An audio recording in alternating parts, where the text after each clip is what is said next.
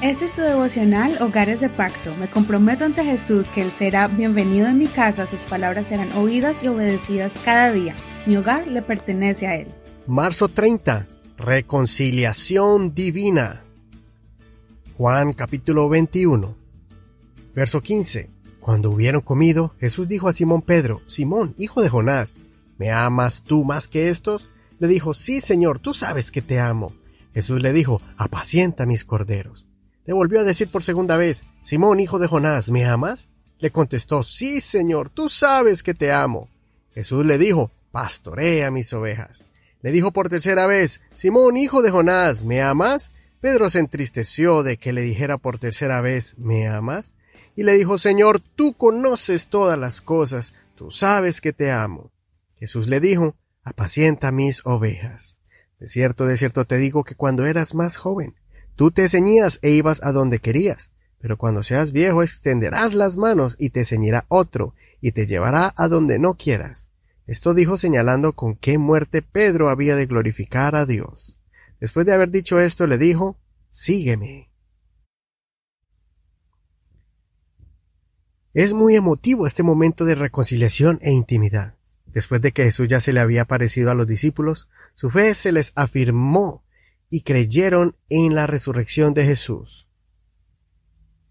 Pero faltaba algo. Pedro había negado a Jesús tres veces y el momento de reconciliación no había llegado. Pero ahora Jesús buscó el momento para impresionar y llamar la atención de Pedro. Jesús realizó un milagro similar al que había hecho cuando llamó a Pedro por primera vez. La pesca milagrosa se repetía, y esta vez Pedro lo reconoció a la distancia se tiró, nadó y lo encontró a la orilla. Ellos tenían hambre y cansancio porque estaban pescando por toda la noche, pero el Señor ya estaba ahí para suplir su necesidad y les había asado un pez. Ahora ya descansados y saciados, Jesús toma la iniciativa y le da una oportunidad a Pedro de enmendar su error. Ahora Jesús le hace una pregunta. Pedro, ¿me amas? Ya en este momento Pedro fue más prudente y no habló más de la cuenta, cuando negó a Jesús diciendo que él estaba dispuesto a morir por él, pero lo negó. Ahora Pedro solamente responde lo necesario diciendo Sí, Señor, tú sabes que te amo. El Señor entonces le encomienda el liderazgo pastoral diciéndole Apacienta mis ovejas. Pedro se sintió incómodo cuando Jesús le pregunta dos veces más Pedro, ¿me amas? Al final Pedro se sintió triste. Esta vez era una tristeza diferente. Antes fue una tristeza de remordimiento y ahora era una tristeza porque pareciera que el Señor no le creía a Pedro. Por eso Pedro le dice, Señor, tú sabes todas las cosas, tú sabes que te amo. En pocas palabras, Señor, no te puedo engañar como la última vez, esta vez te lo digo con todo mi corazón. Reconciliarse con alguien cuesta mucho porque uno espera que la otra parte sea la que se acerque. Hoy el Señor nos enseña a que tenemos que tomar la iniciativa, no importa quién fue el afectado o el ofendido de alguna mala acción. Jesús no le recriminó a Pedro y Pedro tampoco evadió al Señor. Los dos encararon esta situación, pero desde una perspectiva amorosa, sin recordar el pasado y con la mayor intención de recuperar la confianza mutua. Jesús, que fue el afectado, abrió su corazón para darle una oportunidad a Pedro.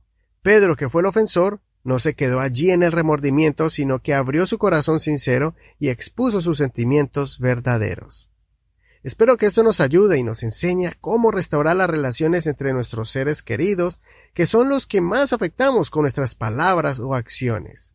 Es divina la acción de perdonar y ser perdonado, y el dar una segunda oportunidad. El resentimiento, la decepción y la desconfianza son el residuo de una equivocación, pero si permitimos que el Espíritu de Dios y su grande amor nos guíe, entonces vamos a comenzar de nuevo y con una nueva y mejor relación mutua. Consideremos, ¿con quién tengo algún malentendido? ¿Por qué me ha costado enmendar esa relación? ¿No he sabido cómo comunicar mis ideas o sentimientos? ¿Será que el modelo de Jesús es lo que necesito poner en práctica? Que el Señor les dé sabiduría y un corazón noble para restaurar esa relación familiar o de amistad. Soy tu amigo Eduardo Rodríguez. No olvides leer todo el capítulo y compartir el enlace de este programa por internet y el episodio del día de hoy.